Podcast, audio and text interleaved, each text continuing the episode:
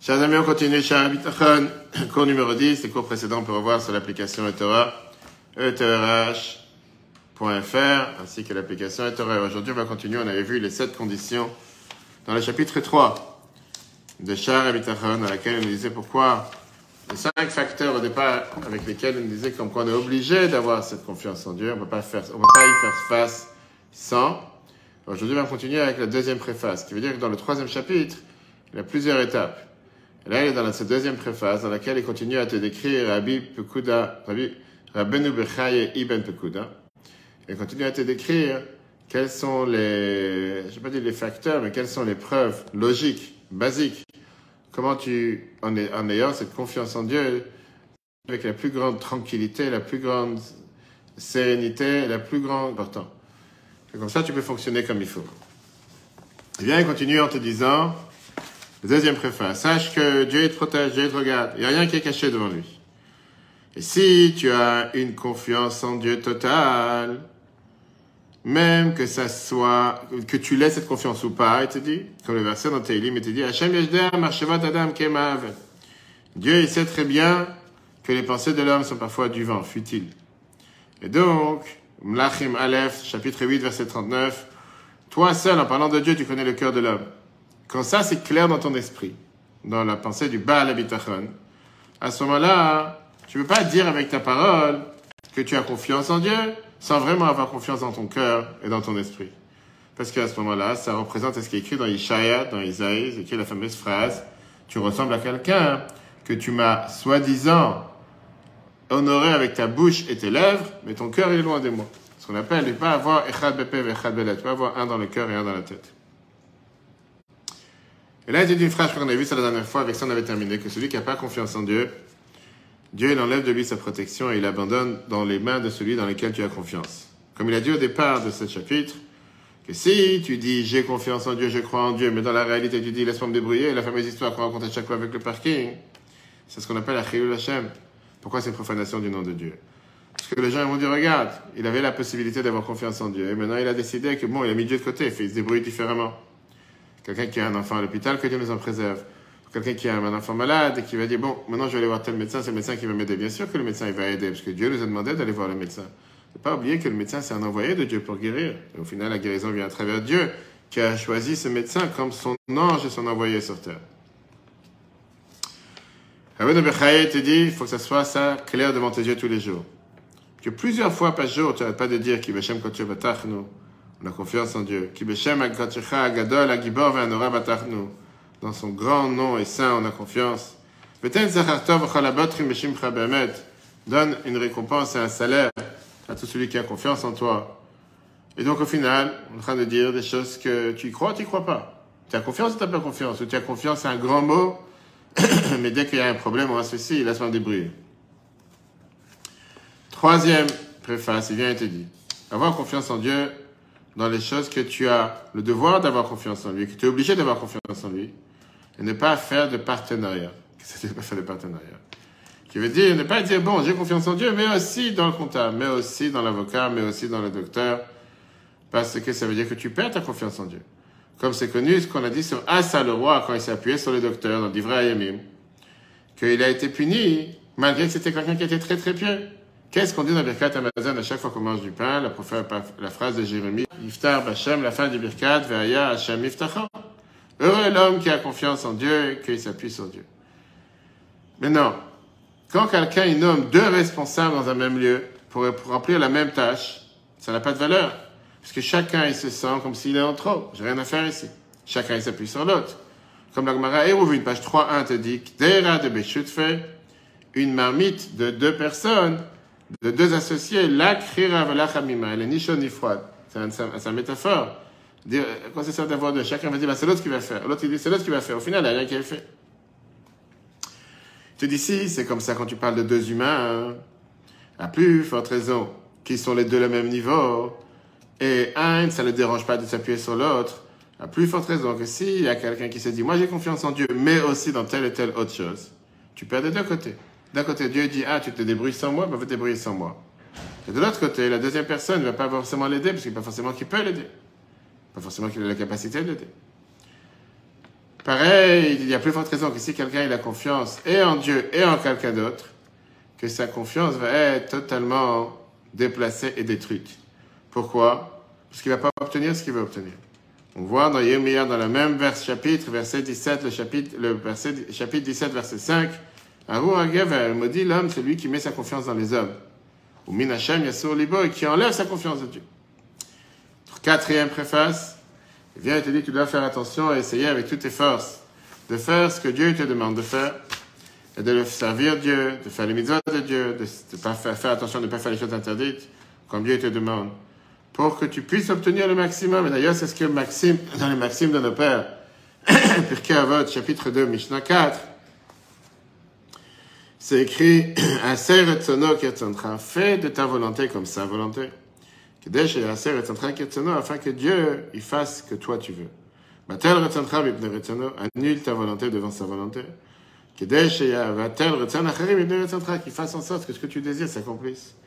Dans Télim, le psaume chapitre 37, verset 3, c'est écrit Betar Bachem et confiance en Dieu. Tov, fais le bien. Shroneret, répond la à la foi. Dans Echa, chapitre 3, verset 25, c'est écrit Tov Hashem le Kovav, Dieu, il est bien pour tous ceux qui ont espoir en lui. Le Nefesh et Deux mots, si tu as confiance en Dieu, tu n'as pas à t'inquiéter, Dieu va être, présent pour toi. Mais celui qui a confiance en Dieu, qui va remplir ses demandes, et au même moment, il fait le contraire de sa volonté, ça a l'air tellement bête. Ça a l'air comment il est tellement faible. Et si tu vois que quelqu'un, tu as demandé à quelqu'un de faire quelque chose, tu lui as interdit de faire quelque chose, et lorsqu'il fait le contraire de ce que tu as demandé, et tu es au courant maintenant qu'il a fait le contraire de ce que tu as demandé, bien sûr, la personne ne va pas vouloir faire ce que tu lui demandes, parce que tu as fait le contraire de ce qu'il t'a demandé. Si c'est comme ça entre êtres humains, la plus forte raison que si tu as confiance en Dieu, et au même instant, tu fais le contraire de sa volonté, tu transgresses les lois, les demandes, les mitzvahs qu'il t'a demandé, et qu'il t'a dit de ne pas le faire, à ce moment-là, son espoir va s'estomper. Tu vas pas être apte à être appelé quelqu'un qui a confiance en Dieu. Tu as confiance en Dieu.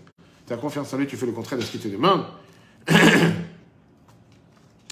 et donc, avec ça, il termine le cinquième commandement, la cinquième introduction, que ce soit clair que tout ce qui se passe sur Terre, après la création du monde, il s'exprime de deux façons. Première façon, parce que Dieu a décidé qu'il doit se passer. Dieu il a voulu que ces choses se passent sur Terre.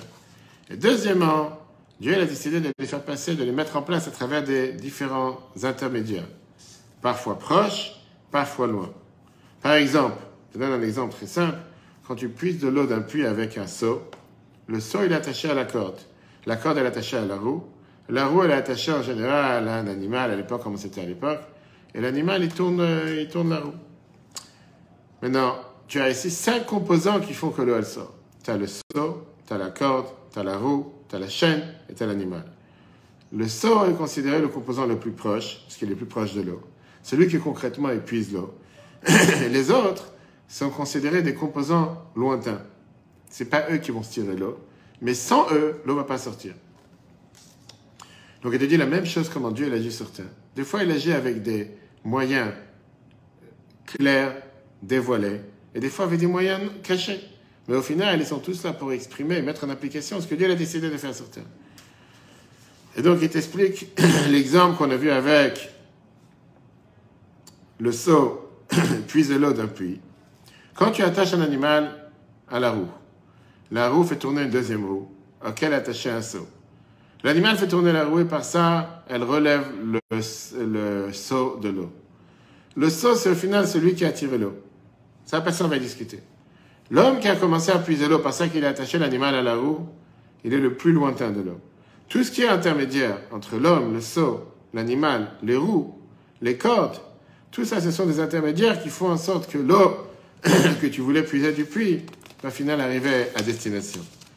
Si un de ces composants ne fonctionne plus, la roue ne fonctionne pas, la corde, le seau, peu importe, le but que tu as voulu obtenir ne va pas arriver.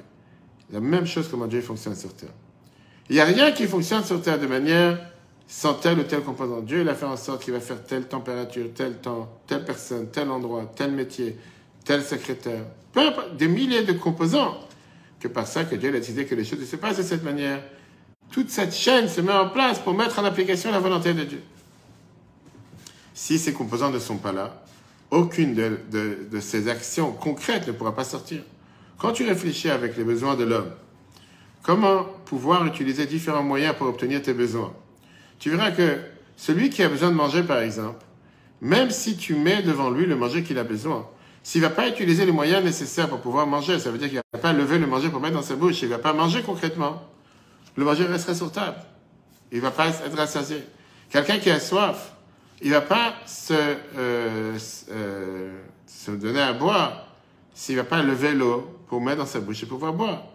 À plus forte raison que si le manger n'est pas prêt devant lui, si tu n'as pas utilisé les moyens qu'il faut pour le préparer, pour le moudre, pétrir, cuire, etc., etc., tu ne pourras pas le manger tous ces différents intermédiaires qui sont là, parfois plus difficiles, parfois plus faciles.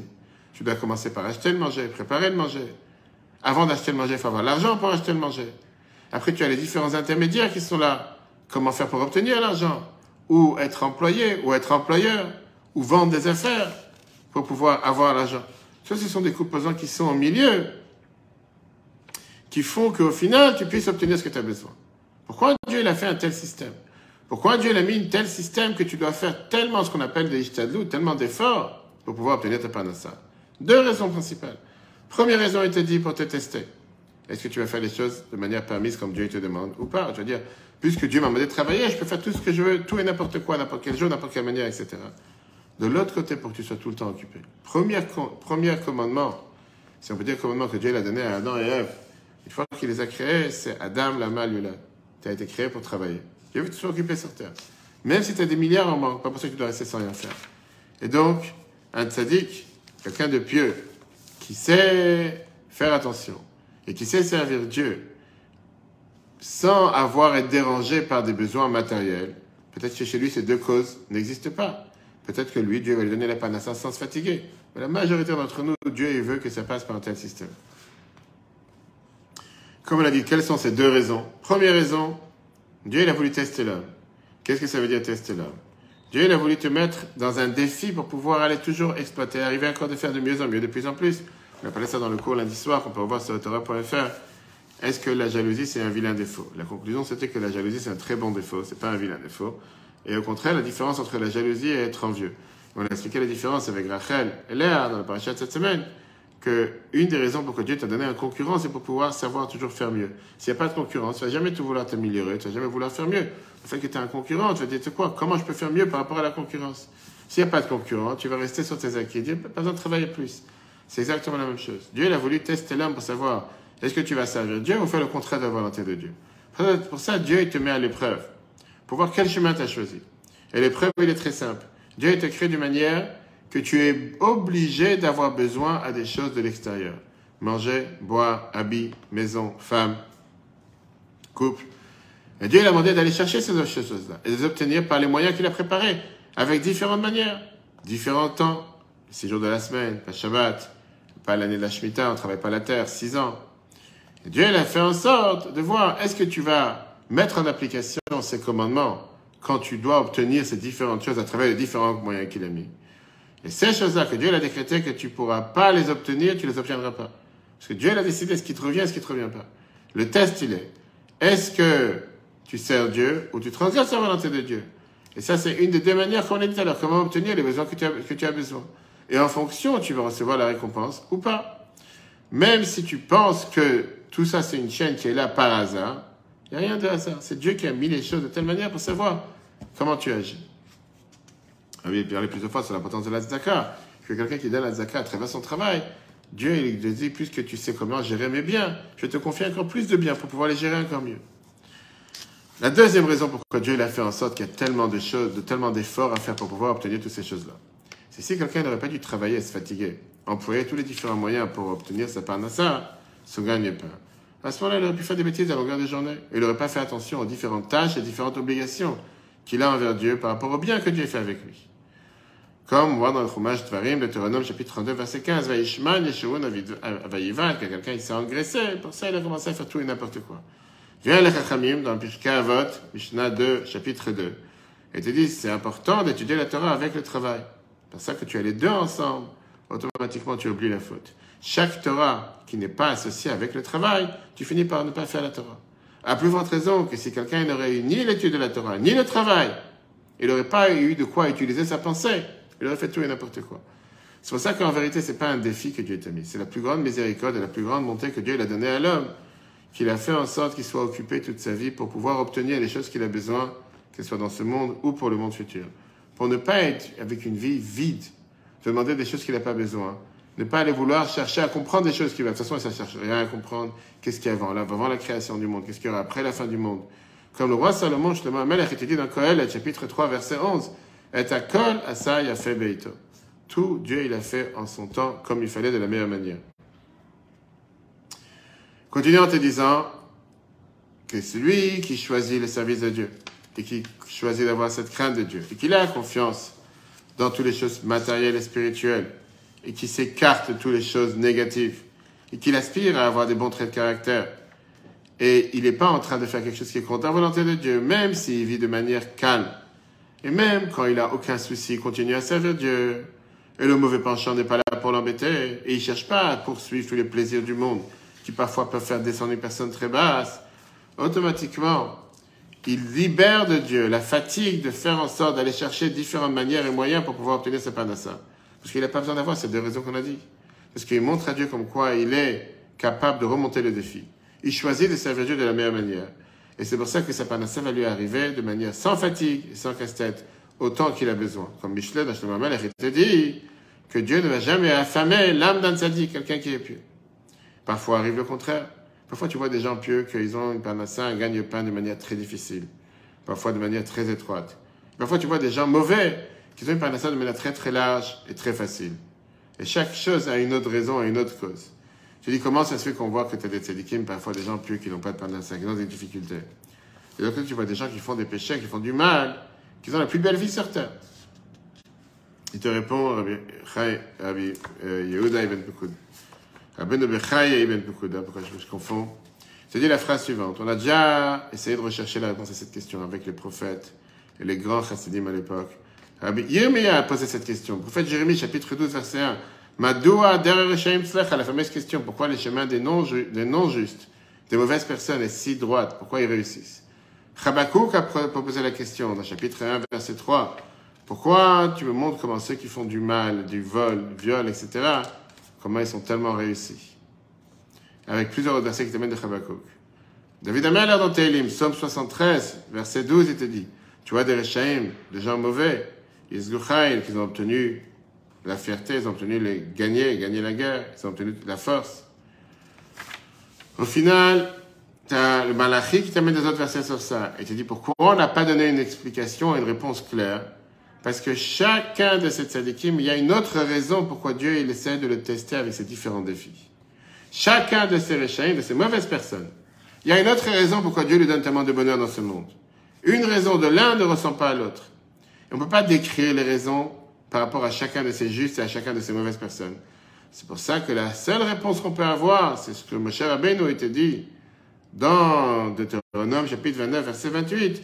Anistarot, Lachem, Elokeinu, Vanik, Venenu.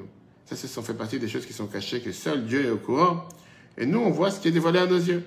Ça sert à rien de commencer à réfléchir sur ces choses-là. Tu n'auras pas de réponse.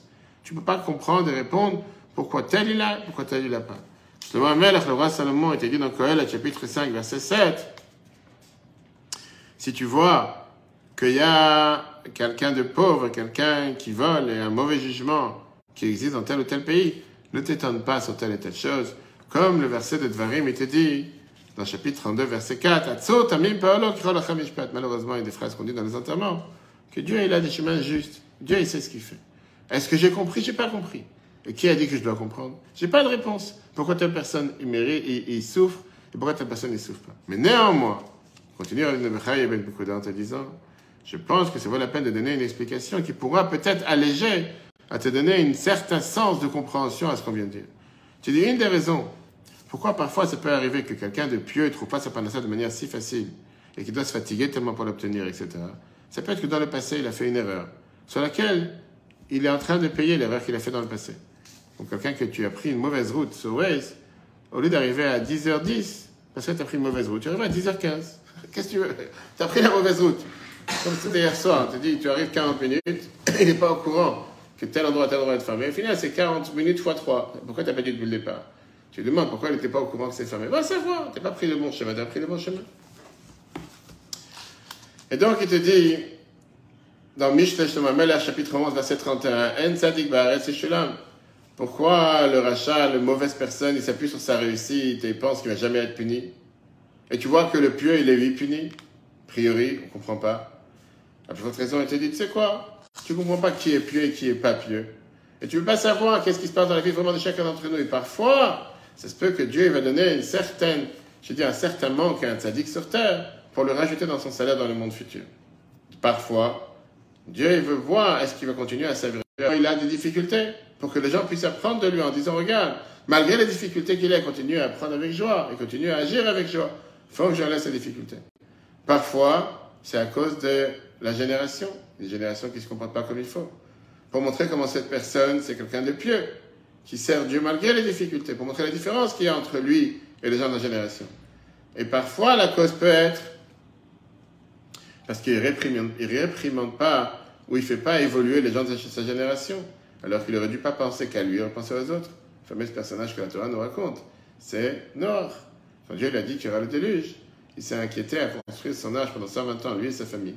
Il a parti faire en sorte qu'il n'y a pas de déluge, que les gens, Dieu fasse en sorte que le déluge n'existe pas. Passons maintenant à l'inverse. Pourquoi Dieu fait en sorte de fois de faire tellement de bien à des gens qui à nos yeux nous paraissent des gens mauvais qui ne méritent pas que Dieu fasse tellement de bien avec lui? Il te donne six raisons. Première raison, pour le récompenser sur le mitzvah qu'il a fait dans le passé. Deuxièmement, pour lui donner du bonheur pour son fils, peut-être que son fils sera quelqu'un de très très bien. Troisièmement, avec ce bonheur que Dieu lui donne. Dieu lui dit, c'est quoi, maintenant je t'ai payé la dette que je te dois ici dans ce monde. Je ne dois plus rien. Quatrièmement, peut-être pas le pousser à faire vois. Ça que la personne va voir que malgré le mal ou les choses bien pas bien que je fais, néanmoins je mérite d'avoir une telle et telle bonne chose, un bienfait de Dieu. Je vais me rapprocher, je vais commencer à évoluer et changer. Cinquièmement, peut-être pour le récompenser pour un bienfait que son père qui était juste a fait fait et qui n'a pas eu comme récompense, Dieu récompense à son fils. Sixièmement, pour tester l'homme et savoir est-ce que les gens vont arrêter de servir Dieu quand ils voient la réussite des mauvais? Ou bien tu vas te dire non, malgré qu'il y ait des difficultés, on va continuer à servir Dieu, on va continuer à agir comme il faut. Et après, le reste, c'est pas dans nos mains. Commençons à détailler ces six points qu'il a parlé par rapport au rachat. Je dis des fois, c'est parce que quelqu'un a pu faire quelque chose de bien dans le passé que Dieu le récompense dans ce monde. Comme c'est écrit dans Dvarim, dans Deutéronome, chapitre 7, verset 10. Umshalem le sanav el panav la avidok, qu'il est en train de payer. Dieu, il paye, il récompense pour le bien qu'ils ont fait dans leur vie. Donc il termine la vie sur terre en disant, tu quoi, je te dois plus rien. Ce que tu as fait, je t'ai payé, merci, au revoir. Parfois, Dieu lui donne toutes ses récompenses en tant que gage, jusqu'à ce que Dieu va lui envoyer un enfant de sadique pieux qui va être apte à toutes ces choses-là. Parfois, le bien que Dieu donne à un rachat, c'est ça même qui va l'entraîner après de partir de ce monde en disant, il a fini son travail sur terre, il a été récompensé pour le bien qu'il a fait. Parfois, Dieu, il a, il a un long souffle. Il lui donne du bonheur, parce qu'il sait que tôt ou tard, cette personne va faire tchouva. Et il sera apte à recevoir ce bonheur qu'il lui a donné. La preuve de Ménaché, le roi Ménaché, qu'il a énervé Dieu avec toutes ces choses abominables qu'il a fait, mais à la fin de sa vie, il a fait, vois, comme c'est écrit dans l'Ivrayam, chapitre 33. Parfois, Dieu il va faire du bien avec quelqu'un de mauvais. Pourquoi? Parce que son père, il a fait du bien dans le passé. Et que grâce aux actions de son père, son fils mérite qu'on lui fasse du bien. Comme c'est écrit avec Yehou ben Nimshi dans Mlachim, comme c'est écrit dans Teilim, chapitre 37, psaume, verset 25. J'étais jeune et j'ai vieilli, j'ai jamais vu un tzaddik abandonné demander du pain. On voit pas la vie de toute une personne. Parfois, il te dit, le but, c'est pour pouvoir éprouver une personne qui a l'air comme un tzaddik. Et de voir ce qui est vraiment un tzaddik à l'extérieur, il donne l'image, un, masque, faire croire aux gens qu'il est un tzaddik ou pas. Et quand parfois tu vois la réussite de mauvaises personnes, quelqu'un va dire, ben, c'est quoi, si cette mauvaise personne ne fait pas ce qu'il faut et néanmoins il réussit, Autant ne pas faire ce que Dieu lui demande. Sache qu'en vérité, c'est une ruse. C'est des rusés qui sont avec un masque et leur, leur intérieur, il est totalement mauvais. Mais si, malgré que je vois la réussite des mauvaises personnes, je continue à servir Dieu, alors ça veut dire que tu es quelqu'un de pieux réellement, et pas seulement dans la superficielle. À ce moment-là, tu vas recevoir de Dieu une récompense pour ça. Comme on a vu avec tout ce qui s'est passé avec Eliaou, le prophète, comment il a subi d'Isabelle et Jérémie, comment il a subi les différentes mauvaises personnes qui viennent dans sa génération. Alors il conclut en te disant, puisque c'est Dieu qui sert, qui, nourrit l'homme, et l'homme, il a le devoir de tout faire pour sa juste pour pouvoir faire la volonté de Dieu. Tu as le moyen de choisir un métier où tu as une facilité à travailler dedans. Après, si parfois, de ce métier, tu n'as pas assez pour ta ça, Tu vas te dire, peut-être je ne dois pas chercher un autre métier. Parce que ce n'est pas le métier qui me nourrit, mais c'est Dieu qui me nourrit. Et si Dieu cherchait à me nourrir de manière beaucoup plus large, Dieu ne pu pas le métier que dans lequel je travaille. La réalité est que quand tu agis dans la panacée avec ce regard, pas seulement que c'est contradictoire avec la confiance en Dieu, mais parfois, c'est pas ça qui va t'amener la bénédiction à travers laquelle Dieu va t'envoyer la récompense. Comme on l'a dit tout à l'heure. C'est pas parce que j'ai confiance en Dieu que je dois rester dormir toute la journée et dire plus que j'ai confiance en Dieu, il va me faire tomber des trésors d'or dans la maison. Dieu, il veut que tu aies confiance en lui, mais que tu agisses aussi. Et ne pas confondre que parce que j'ai agi, c'est pour ça que j'ai telle et telle réussite. J'ai la réussite parce que j'ai agi, parce que Dieu m'envoie la bracha à travers ce que j'ai réussi. L'excellent ami. La semaine prochaine, on continuera avec la suite et continue avec la suite pour te montrer la preuve comment on a le devoir de chercher les différents niveaux de panassa que chacun a besoin, chacun en fonction de ses capacités, ne pas dire je m'appuie sur les mains de Dieu, puisque chercher la panassa n'est pas contradictoire avec le bitachon. Bitachon, c'est une chose, confiance en Dieu. Faire ce qui dépend de moi, c'est aussi important. Que Dieu fasse qu'on mérite d'avoir toute la largesse possible et imaginable. Le cours en replay sur etora.fr, c'est que l'application. Très bonne journée à tous et à la semaine prochaine.